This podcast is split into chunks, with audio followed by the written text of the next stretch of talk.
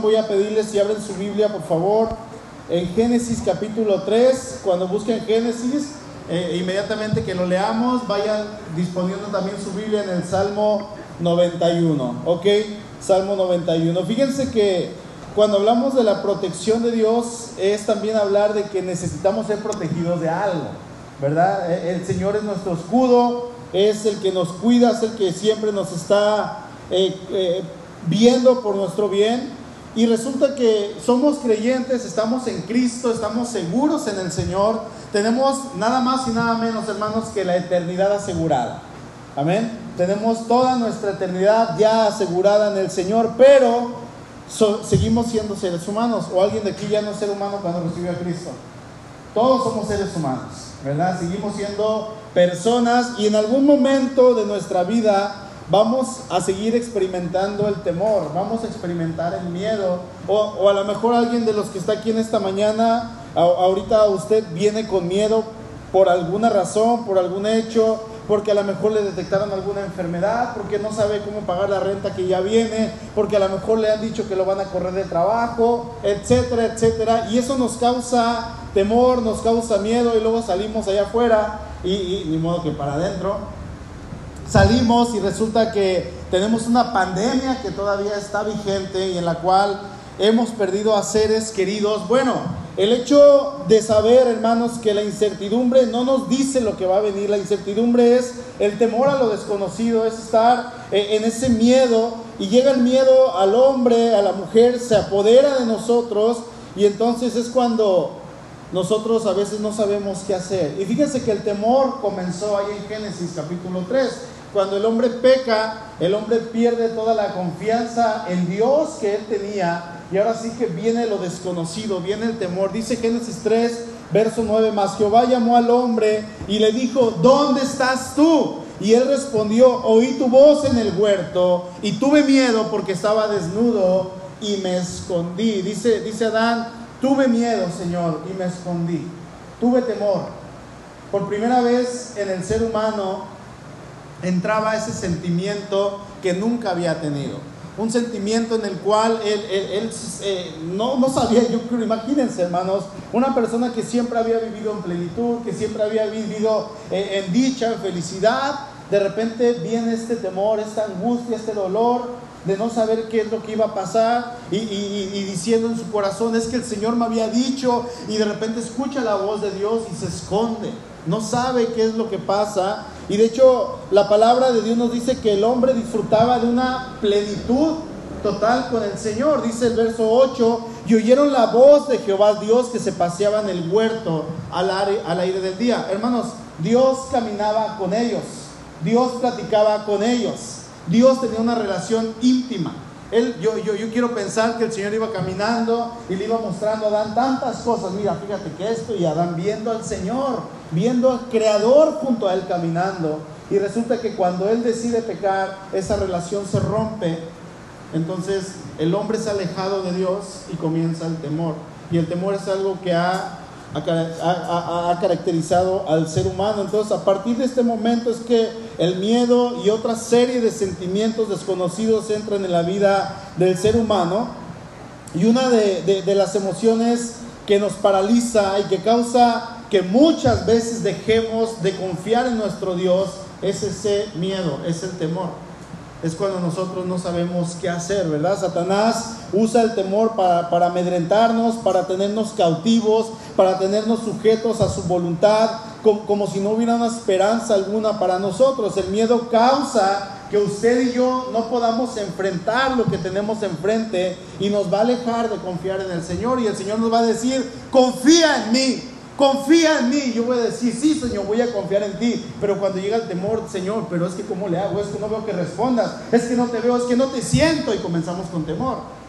¿Verdad? Comenzamos con ese miedo en, nuestra, en nuestro corazón y comenzamos a, a dejar de confiar en el Señor. E, el diccionario define miedo de la siguiente manera. Dice que se trata de una alteración del ánimo que produce angustia ante un peligro o un eventual perjuicio, ya sea producto de la imaginación o propio de la realidad.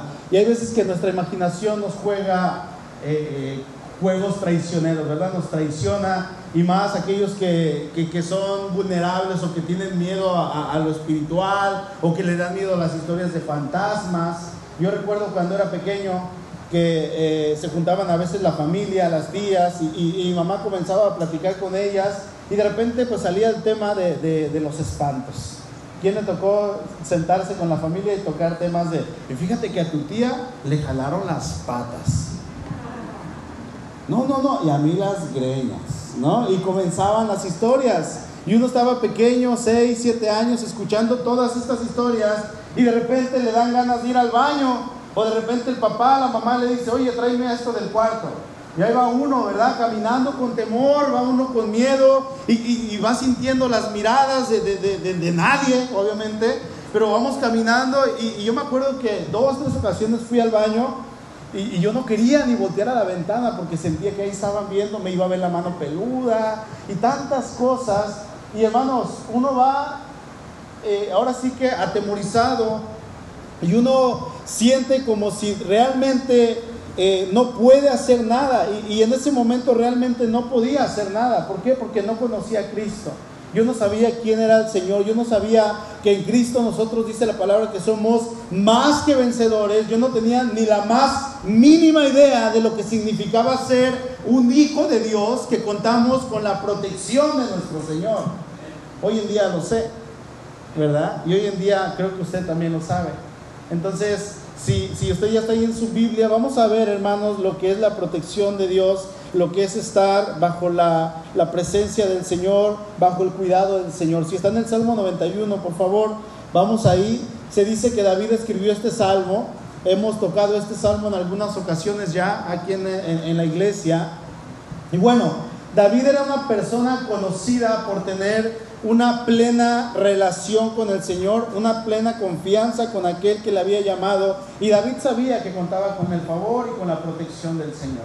¿sí? Y creo que eso no solamente es para David, estoy seguro que también es para nosotros. Vamos a leer desde el verso 1. Dice, el que habita al abrigo del Altísimo morará bajo la sombra del Omnipotente. Cuando David dice, el que habita, el que vive. ¿Qué significa habitar, hermanos? Díganme.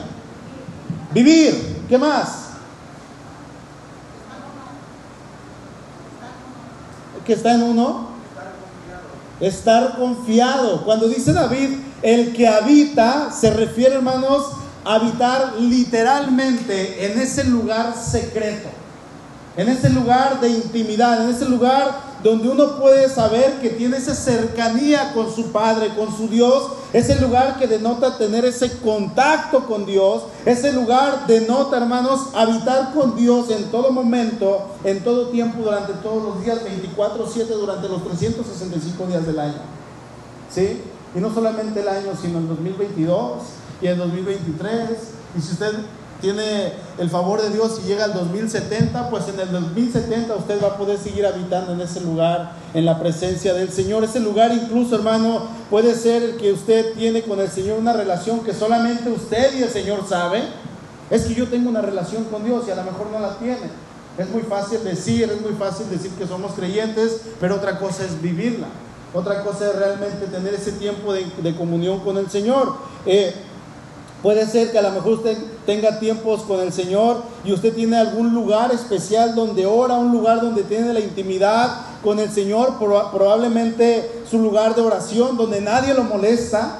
Y esto, esto se puede dar en los matrimonios más, se puede dar más en los matrimonios que ya son un poquito mayores, que ya no tienen hijos, que tienen ya las habitaciones vacías, ¿verdad? Que ya no tienen a lo mejor quien esté gritando y corriendo por la casa pueden tener ese lugar de intimidad, un cuarto especial para orar donde se va a meter y usted sabe que va a tener esa intimidad, pero usted sabe que si usted sale de ese cuarto, aún si va en el camino, aún si va en el camión, aún si va a la iglesia, en donde esté, usted puede tener ese lugar que denota la proximidad con el Señor.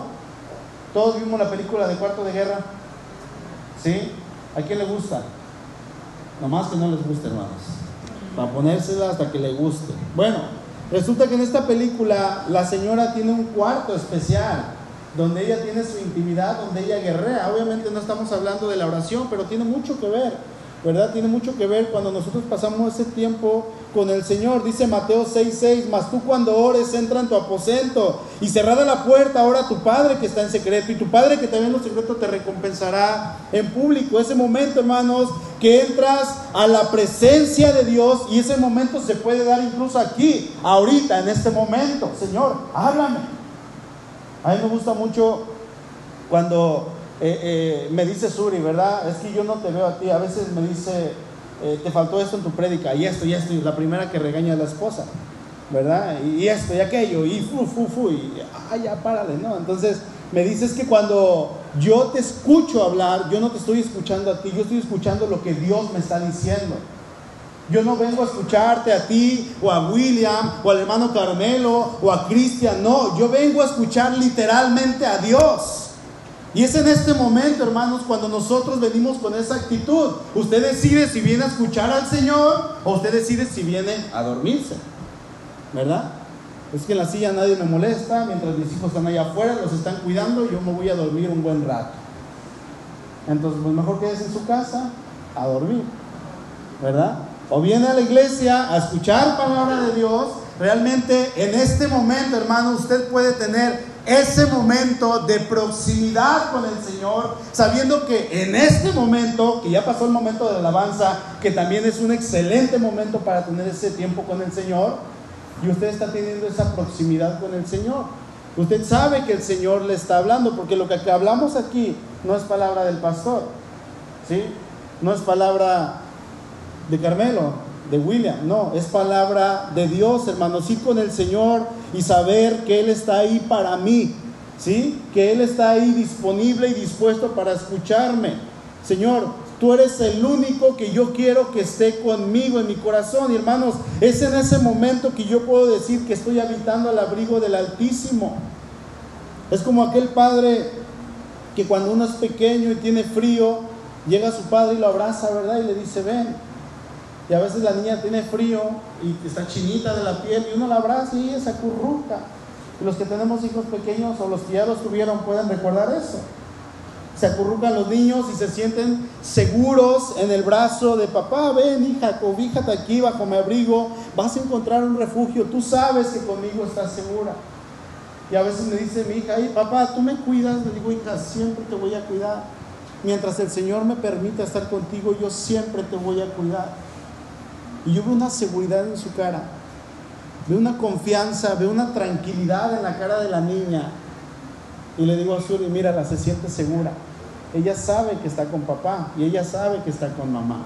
Así es con el Señor. Nosotros vamos con el Señor cuando tenemos esa necesidad y, nuestro corazón está necesitado. Vamos con Él sabiendo que en Él, hermanos, podemos tener un refugio. Y uno escuchando esto de parte de Dios diciéndome, ven, yo soy tu abrigo, yo soy tu Padre, aquí voy a estar para ti en todo momento.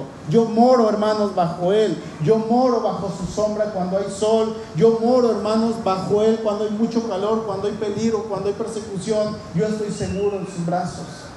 Y eso me tiene que dar a mí tranquilidad. Amén. Dice el dicho que el que buen árbol se arrima, buena sombra le cobija, ¿verdad? Bueno, si tú te arrimas al Señor, obviamente tú vas a tener con esa actitud de adoración, perdón, si tú te, acercas a Él y dices, Señor, yo vengo con un corazón dispuesto, bueno, tú declaras que el Señor es tu abrigo en tiempos de frío, pero también es tu sombra en tiempos de calor. ¿A quién más ir? ¿A quién iremos, Señor? Le dice Pedro. Si solamente tú tienes palabras de vida eterna, hermano. Si nosotros vamos al Señor con un corazón dispuesto, créanme, el Señor se va a agradar de eso. ¿Y qué padre no quiere proteger a su hijo o a su hija más que nada en este mundo? Me gusta mucho ver a, Javi, cómo cuida el pequeñito Matías, ¿verdad? Y el Matías anda para arriba y para y el niño ni en cuenta. ¿Cuántas veces lo ha salvado de que el niño se caiga y se pegue en la cabeza o en los pies? Y el niño ni en cuenta, pero el papá está cuidándolo, ¿verdad? Porque eso es lo que hacemos nosotros, hermanos, cuidamos a los pequeños. Ahí en Lucas 18, no me pierdan el Salmo 91. Hay una historia, hermanos, de dos hombres que dan una enseñanza de cuál es la posición de nuestro corazón a la hora de acercarnos al Señor. Dice Lucas 18, verso 10. Dos hombres subieron al templo a orar, uno era fariseo y el otro publicano. El fariseo, puesto en pie, oraba consigo mismo de esta manera, Dios, te doy gracias porque no soy como los otros hombres, ladrones, injustos, adúlteros, ni aún como este publicano. Ayuno dos veces a la semana, doy diezmos de todo lo que gano. Este hombre siendo religioso quería habitar y quería morar bajo la presencia de Dios. Yo estoy seguro que este hombre con esta oración tan hipócrita que estaba haciendo, si usted le hubiera preguntado a él, oye, tú habitas bajo la sombra del Altísimo, tú, moras bajo sus alas, tú estás bajo su protección, por supuesto, que no estás leyendo lo que está escrito aquí. Dice que, que, yo soy eh, eh, eh, no soy adúltero, ni injusto, ni ladrón, ni siquiera como ese hombre pecador que está ahí. Yo habito, por supuesto que yo habito bajo la sombra de Dios. Yo soy un hijo de Dios, doy diezmos de todo lo que gano, ayuno dos veces a la semana, ¿a poco no soy espiritual? Señor, yo no falto a la iglesia. Señor, tú sabes que yo estoy sirviendo en la iglesia. Señor, tú sabes que yo soy fiel con mis ofrendas, con mis diezmos. Y a veces solamente somos una máscara. A veces solamente somos religiosos. Pero la relación con el Señor está, hermanos, lejos. No existe. Este hombre siendo un religioso, quería habitar y morar bajo la presencia de Dios, un hombre que eh, eh, haciendo alarde de esa relación con Dios humillaba a otros y él los consideraba menos que él. ¿Verdad? Quizá esta persona nunca leyó que dice la Biblia que, que nosotros debemos considerar a los otros como superiores a nosotros mismos. ¿Sí? Nunca, nunca leyó eso. En contraste, el pecador, aquel que era considerado un ladrón por la sociedad, este hombre decía en el verso 13, estando lejos el publicano no quería ni aún alzar los ojos al cielo, sino que se golpeaba el pecho diciendo, Dios, sé propicio a mí que soy pecador. Este hombre, hermanos, tenía todos los requisitos con esta actitud para poder morar bajo la sombra del Altísimo, para poder morar bajo la sombra del Omnipotente. Tenía, hermanos, lo que Dios pide para que nosotros podamos habitar bajo su cobertura. ¿Sí? Dice, mas el publicano estando lejos, este hombre no se sentía digno. Dijo, yo voy a estar lejos, yo no soy digno de estar en la presencia del Señor. Dice, no quería alzar los ojos al cielo su mirada decía, no es digna de contemplar la grandeza del Señor. Yo no soy digno de ver tanta santidad porque soy un hombre pecador. Dice, sino que se golpeaba el pecho. Esto lo hacía en angustia, hermanos, y vergüenza de sí mismo, de lo que él pensaba acerca de sí mismo. Él conocía su condición de pecador. Y dice la última parte, y decía Dios, sé propicio a mí, Señor, ten compasión de mí, que soy un hombre pecador, es lo que está diciendo. Y esta expresión, hermanos, revela de forma dramática los sentimientos de culpa de este hombre que era un ladrón, que era un publicano, que era una persona que no estaba, digamos así, capacitada o apta para morar bajo la sombra del Altísimo. ¿Tú crees, hermano, que, el Señor iba a despreciar este corazón e iba a aceptar, aquel fantoche, aquel falso que estaba haciendo una oración en voz alta solamente, que humillaba a otros? Obviamente no. Jesús dice en el verso 14, les digo que este descendió a su casa justificado antes que el otro, porque cualquiera que se enaltece será humillado y el que se humilla será enaltecido. El habitar en el lugar secreto, hermanos, denota esa proximidad al Señor. ¿Con qué actitud estamos yendo al Señor? ¿Con qué actitud vamos? Le decimos, Señor, sé propicio a mí. Señor, aquí estoy. ¿Qué quieres que haga? Señor, ¿sabes qué pequé? Señor, vengo ante tu presencia con humildad. Aquí está tu siervo. ¿Qué quieres que yo haga? Dime. Aquellos que lo hacen, hermanos, viven al abrigo de los asaltos, viven confiando en Dios, el temor se va y el bien eh, viene a sus vidas y pueden hacer suyas las siguientes expresiones que dice ahí mismo el Salmo. Dice el verso 2, diré yo a Jehová, esperanza mía y castillo mío, mi Dios, en quien confiaré. ¿Quién ha dicho así el Señor? Hemos cantado estas alabanzas aquí en la iglesia, ¿verdad? Pero como hemos dicho en otras ocasiones, el cristiano ya no dice mentiras, ¿verdad? Ahora las canta. Señor, tú eres mi castillo, Señor, tú eres mi refugio, Señor, tú eres mi esperanza. Y cuando viene cualquier cosita, ay Señor, ¿sabes qué? No, espérame. y buscamos otras cosas, buscamos otras personas, buscamos solucionar, dejamos al Señor a un lado, hermano. Cuando nosotros estamos habitando de una manera continua en la presencia de Dios, usted se va a sentir confiado, fuerte, tranquilo y va a estar como aquellos niños pequeños que creen en su papá, que siempre va a estar ahí para ayudarlos en todo. ¿Sí? Yo sé que mi papá, yo sé que mi mamá está ahí, siempre voy a poder confiar en él o en ella. Usted va a saber y va a entender que Dios le está protegiendo, que Dios le está cuidando, que Dios le está respaldando. Y usted cuenta, hermano, con la protección del Señor. Usted cuenta con su protección. Llevamos, ¿saben cuántos meses con la pandemia aquí en nuestro país? 19 meses. 19 meses con la pandemia y en un principio nos dijeron enciérrense en cuarentena, dos semanas. Multipliquen 19 por 4. Casi 80 semanas, 76 semanas hermanos con pandemia. Y esto va a seguir y ya de alguna manera nos hemos acostumbrado, pero yo creo que muchos de aquí hemos visto la mano de Dios durante esta pandemia. Otros quizá nos ha tocado más fuerte, otros no tanto. Ciertamente, hermanos, hemos perdido gente cercana. Y yo no sé si el día de mañana alguno de los que estamos aquí, el Señor permita que vaya a la presencia del Señor por COVID. Pero créame, si no es por COVID, va a ser por diabetes. Si no es por diabetes, va a ser por un accidente. Si no es por un accidente, va a ser por cáncer. Va a ser por cualquier cosa. Pero algo es seguro, vamos a ir a la presencia del Señor. ¿Verdad? Pero mientras estamos aquí, podemos estar seguros que contamos con la protección de nuestro Dios. No sabemos cuándo nos toca, pero podemos decir confiadamente, Señor, esperanza mía y castillo mío, tú eres mi Dios y en quien yo confiaré. Vamos a desgajar un poquito este verso. Dice el verso 2, diré yo a Jehová, esperanza mía. Señor, tú eres aquel en el cual yo sé que jamás me vas a defraudar, porque tú eres mi esperanza y yo espero en ti, yo voy a descansar en ti. Hermanos, Él es nuestro anhelo, nuestra confianza, nuestro resguardo. Eso es tener esperanza. Y si yo no veo la respuesta, aún yo sé que el Señor va a contestar. Señor, es que ya te tardaste, híjole, mucho, ya van tres semanas. No, hermanos, la respuesta del Señor a veces tarda más. Abraham nada más esperó 25 años para ver la promesa.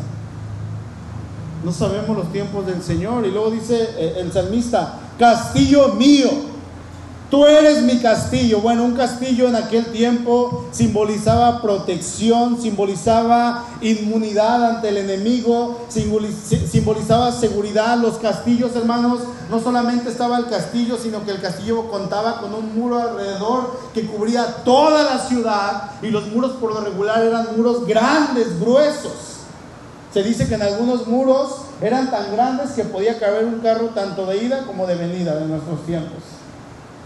Y hasta arriba tenían como carreteras, pasaban caballos, la gente estaba ahí, había guardias, había soldados que estaban dispuestos a, dar la vida por el rey, soldados listos en todo tiempo con sus armas. ¿Han visto cuando pasan los soldados? Y van en la calle, van en la carretera, van donde usted los vea, van con el dedo en el gatillo. En todo tiempo, van listos.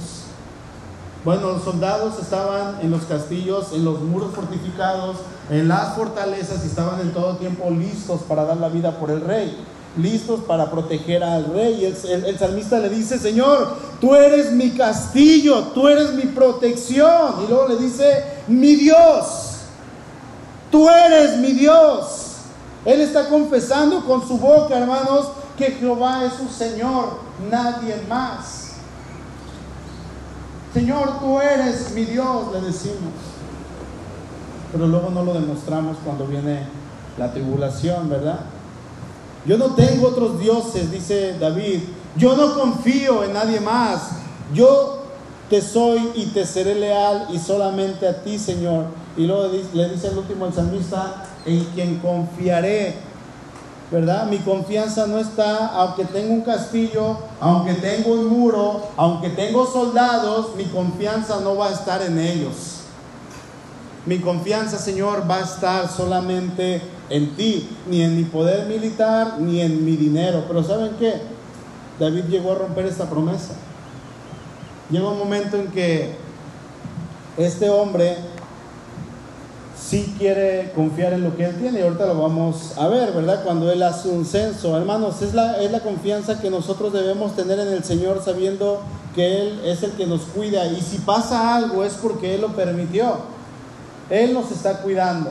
Él nos está protegiendo y aún en este momento, cuando llegue a pasar algo, cuando estamos en pandemia, cuando no hay economía, cuando no hay trabajo, hermanos, el Señor nos sigue cuidando. Yo le pregunto, hermano, ¿usted en quién confía? ¿Dónde está su confianza? Puede ser que quizá usted tenga algo de dinero ahorrado. Y el dinero es, es un simbolismo en nuestros tiempos de protección y siempre lo ha sido. Pues pase lo que pase, tengo un ahorradito, ahí está, yo confío en que tengo algo ahí. Bueno, a lo mejor usted confía en su casa, en sus propiedades, confía en su trabajo. Tengo un trabajo que me remunera y me da lo que necesito. Entonces yo estoy confiado porque tengo un buen trabajo. Bueno, ¿está seguro que puede ser algo que nunca le va a fallar? Es que tengo un seguro contra gastos mayores, contra eh, de gastos mayores, de, un seguro de accidentes. Tengo todo, no, no, no estoy tan preocupado. Bueno, hermanos, aunque tengamos todo el oro del mundo, nosotros como hijos de Dios, usted y yo, necesitamos tener nuestra confianza en el Señor. ¿Sí? Porque si confiamos en algo terrenal, vamos a ser defraudados. ¿sí? No en el carro o en su habilidad para manejar o en su habilidad para ganar dinero. No, no, no, es confianza en el Señor. Dice el verso 3, Él te librará del lazo del cazador, de la peste destructora. Lazo y peste destructora se refiere a, ese pago que se hace hacia la maldad. Lazo y peste son figuras que, que pueden decir algunos males diferentes. Por ejemplo, es probable que David haya estado hablando de la peste que hubo en su país cuando él decide censar al pueblo. Ahí en segundo, segundo libro de Samuel, por favor, acompáñenme capítulo 24.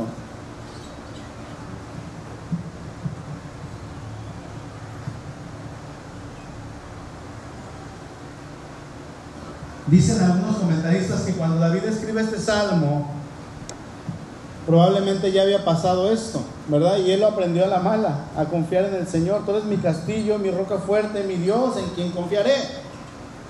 ¿Sí? No voy a confiar en, eh, en, ejércitos, ahí sí ya lo podía decir. Dice, y dijo el rey a Joab, segundo de Samuel 24.2, general del ejército que estaba con él. Recorre ahora todas las tribus de Israel, desde Dan hasta Beerseba, y hace un censo del pueblo para que yo sepa el número de la gente. David estaba en su palacio, en su castillo, y yo creo que vio todo lo que había hecho, todos los logros, y de repente dice, pues vamos a contar al pueblo, vamos a contar a la gente para ver con cuánta gente yo cuento. ¿Verdad? Ahí no estaba confiando en el Señor como si fuera su roca, su castillo, su torre fuerte. No, él dice, yo quiero saber cuántas personas tengo. Y si leen la historia, el general del ejército le dice, Señor, no haga eso. Y él le dice, sí lo vas a hacer porque yo soy el rey. Yo soy el que mando aquí, dice el 4, pero la palabra del rey prevaleció. Aquí se hace lo que yo digo, y dice el verso 10, después de que David hubo censado al pueblo, le pesó en su corazón y dijo David a Jehová, yo he pecado grandemente por haber hecho esto, mas ahora, oh Jehová, te ruego que quites el pecado de tu siervo, porque yo he hecho muy neciamente. Y por la mañana, cuando David se hubo levantado, vino palabra de Jehová al profeta. Verso 15 dice que Dios le, le, puso tres opciones, ¿verdad? Y David escoge la última, dice, yo quiero caer en manos del Señor. Y Jehová envió la peste sobre Israel desde la mañana hasta el tiempo señalado, y murieron del pueblo desde Dan hasta Berseba 70 mil hombres, 70 mil personas, una plaga que en tres días, hermanos, mató a 70 mil personas. ¿Sí? Una plaga terrible y esta persona que causó esto resulta que no muere. Él queda vivo por la misericordia de Dios. Dice el verso 16, y cuando el ángel extendió su mano sobre Jerusalén para destruirla, Jehová se arrepintió de aquel mal y dijo al ángel que destruía al pueblo, basta, ahora detén tu mano. David se siente culpable ante Dios y esa culpa siempre lo persiguió hasta que él murió. Fue algo que lo llevó todos los días de su vida llevar en sus hombros la muerte de más de, de 70 mil personas, hermanos, yo puedo estar seguro que él estuvo arrepentido todos los días en su vida, pero al mismo tiempo, cuando David ve esto, él se sintió perdonado por el Señor. Él dijo, yo cuento con la protección de Dios. El Señor está conmigo. Yo sé que Dios ya me ha perdonado y es por eso que ahí en el Salmo 91 Él dice en el verso 4, con sus plumas te cubrirá y debajo de sus alas estarás seguro, escudo y adarga es su verdad. Él está haciendo alusión a, una, a un tipo de escudo, hermanos, que tapaba absolutamente todo. En el Señor, dice David, yo estoy tranquilo. El Señor es mi reposo, el Señor es mi descanso, en el Señor yo encuentro paz, en, el Señor yo encuentro dicho, hay bonanza, en el Señor yo no tengo miedo, yo no tengo temor, estoy en el pacto y eso me cubre. En el Señor yo tengo alivio, en el Señor tengo serenidad. Eso es lo que implica, hermanos, morar bajo la sombra del Omnipotente. ¿Se siente usted así? ¿O, o no? Porque somos seres humanos. Podemos seguir teniendo miedo. Tenemos incertidumbre y decimos, Señor, ¿qué voy a hacer? Y a veces resulta que teniendo dónde morar, teniendo dónde habitar, decidimos morar bajo otras sombras, bajo otros árboles que no nos van a dar sombra. ¿Por qué aferrarnos, hermanos, eh, a estar en esa inseguridad y en peligro si conocemos al Dios en el cual nosotros sabemos que vamos a estar seguros. Ustedes y yo sabemos que solamente es en el Señor. Y eso es porque nosotros siempre queremos hacer lo que queremos hacer. Somos necios por naturaleza. El Señor nos dice no. ¿Y qué decimos nosotros? Pues sí. Y si el Señor nos dice que sí, ¿qué le decimos? Al Señor, pues no. Y nos gusta llevar la contraria. Yo no dije nada, mujeres. Nos gusta llevar la contraria, como seres humanos, ¿verdad? A todos nos gusta cuestionar a lo que el Señor nos dice. Cuando nosotros tenemos que estar en la presencia del Señor, no, nos gusta estar morando en otras, otras eh, sombras, en otras cosas que no nos van a dar protección. Vamos ya terminando, vamos al verso 5. Dice, no temerás del terror nocturno, ni saeta que vuele de día, ni pestilencia que ande en oscuridad, ni mortandad que en medio del día destruya. Caerán a tu lado mil y diez mil a tu diestra, mas a ti no llegará. O sea, todo lo que pase va a pasar a tu alrededor y yo te voy a estar cuidando, dice el Señor. Ciertamente con tus ojos mirarás y verás la recompensa de los impíos. David estaba hablando, hermano, de guerras porque él había estado en guerras, en batallas, él había peleado. Él era un hombre de guerra. ¿Sí? Y, y, David dice, aún en la guerra el Señor me cubre, el Señor me da salvación, me protege. Y hoy en día nosotros podríamos decir, aún en la mala economía, Dios nos provee. Aún en mi mala administración que yo llevo en mi casa, Dios me sigue proveyendo. Aún cuando yo soy infiel al Señor, Él sigue siendo fiel. ¿Sí? ¿Qué más podemos decir? En el temor, Dios me da fortaleza. ¿Qué más podríamos decir? En la debilidad, Dios es el que me sostiene. En la tristeza es Dios quien me da gozo. En el temor es el Señor el que me da valor. En el COVID es el Señor cuidándonos, aun cuando no somos diligentes. Aun cuando somos negligentes. Pero es allí, hermanos, donde vemos la gracia y la misericordia de Dios en nuestras vidas. Hermano, ¿usted confía en Dios? ¿O no? ¿Tiene realmente puesta su confianza en el Señor? Si realmente confía de una manera plena en Él, vamos a ver lo que dice el verso 9. Porque has puesto a Jehová, eso es para que confíe en el Señor. Si usted confía en el Señor, usted puede hacer suyo este versículo. Porque has puesto a Jehová, que es mi esperanza, al Altísimo por tu habitación. Verso 14. Por cuanto en mí ha puesto su amor, yo también lo libraré le pondré en alto por cuanto ha conocido mi nombre. Me invocará y yo le responderé. Con él estaré yo en la angustia, lo libraré y le glorificaré. Lo saciaré de larga vida y le mostraré mi salvación. ¿Y sabe algo, hermano? ¿Sabe por qué usted ahora puede gozar de los beneficios y de la protección del Señor? ¿Sabe por qué? Se llama Jesucristo y Él pagó el precio. Y cuando nosotros aceptamos a Cristo en nuestro corazón, podemos decir que tenemos todas las promesas de Dios. Y este salmo es para mí. Yo sé que si yo me acerco al Señor con un corazón que ya he sido, con el cual ya he sido perdonado, yo sé que puedo morar bajo la sombra del Señor. ¿Sí? Yo sé que puedo estar confiado. Cristo pagó el precio para que yo pudiera ahora, hermanos, habitar al abrigo del Omnipotente, bajo la sombra del Altísimo. Él pagó el precio. A Él le costó. No fue a mí, no fue a usted, le costó al Señor, hermanos. Dice Mateo 27, 51. Y he aquí el velo del templo se rasgó en dos, de arriba abajo, y la tierra tembló y las rocas se partieron. Y cuando el velo se rasga, ahora nosotros podemos entrar al lugar santísimo.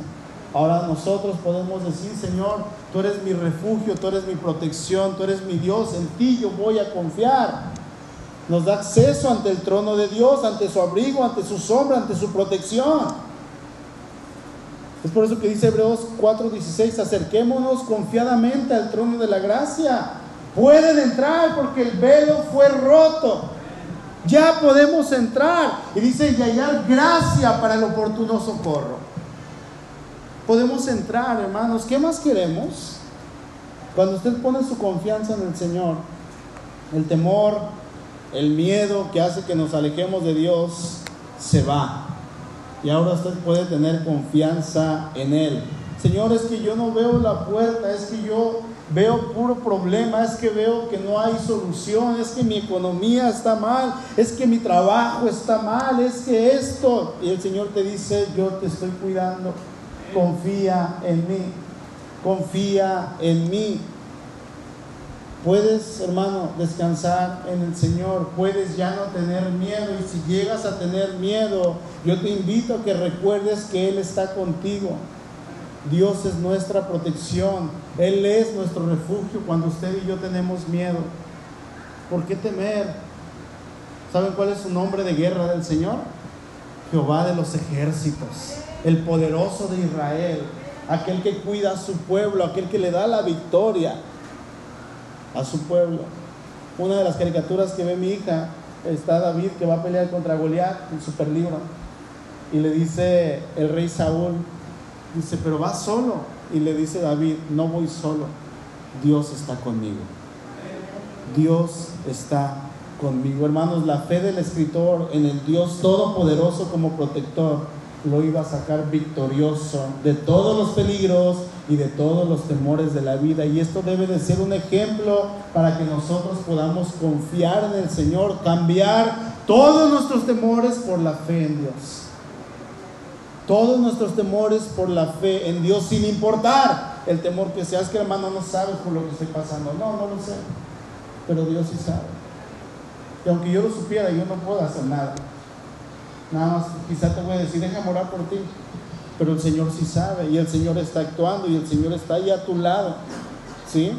Muchas veces le tenemos tanto temor a la muerte que no sabemos cómo actuar cuando ésta llegue. Pues espérate. Dice el Señor, no te afanes por el día de mañana. Tú vive. Y tú descansas en el Señor. Y tú dependes del Señor. Hermanos, estamos en una pandemia, un virus mortal que tenemos la muerte más cerca que antes. Pero aún así, si no es por el COVID, seguimos siendo vulnerables. Lo que nos debe dar tranquilidad es que nosotros podemos habitar y morar con el Señor. Cuando usted se encomienda a su protección y le promete, Señor, yo voy a estar contigo todos los días, Él dice, mira, aunque no lo estés, yo sí voy a estar contigo. Amén. Inclinen su rostro, por favor.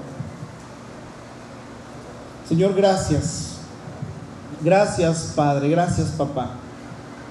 Porque podemos ir completamente confiados delante de tu presencia. Señor, tú eres el Dios todopoderoso. Tú eres el Dios del cielo y de la tierra, Jehová de los ejércitos, el poderoso de Israel. Y nos has hecho tus hijos, nos has hecho tu pueblo. Y Señor, vemos en la historia judía que cuando el pueblo caminaba contigo, Señor, tú los bendecías, tú los prosperabas, tú les mostrabas que estabas con ellos en todo tiempo. Ciertamente, Señor, hoy somos tu pueblo. Tú nos has comprado a precio de sangre. Somos tus hijos.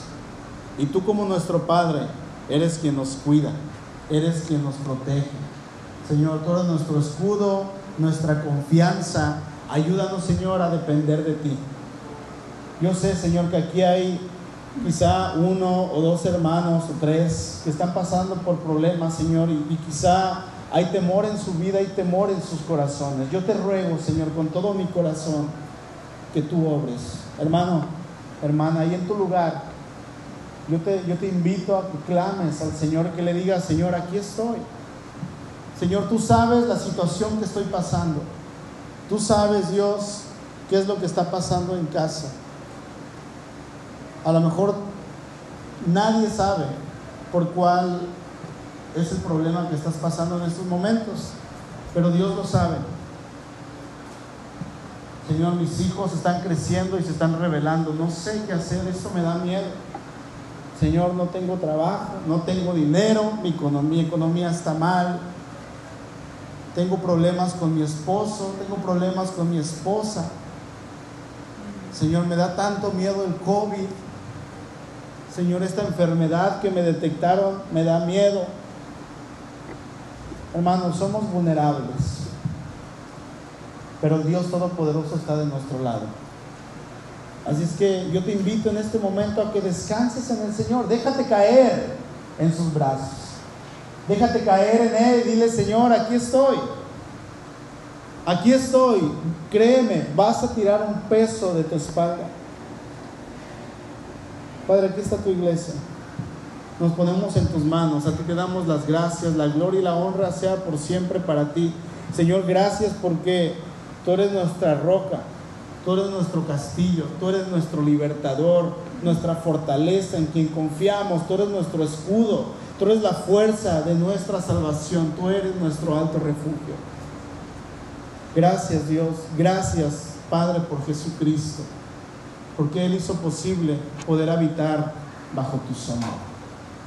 Te amamos, te exaltamos y te glorificamos solamente a ti, en Cristo Jesús. Amén. Dice el Salmo 18.2, Jehová, roca mía y castillo mío, mi libertador, Dios mío, fortaleza mía, en Él confiaré, mi escudo y la fuerza de mi salvación, mi alto refugio. ¿Lo leemos juntos una vez más todos? Vamos a respetar comas, ¿ok? Dice una, dos, tres. Jehová, roca mía y castillo mío y mi libertador, Dios mío, fortaleza mía, en él confiaré, mi escudo y la fuerza de mi salvación, mi alto refugio. Le damos un aplauso al Señor, hermano.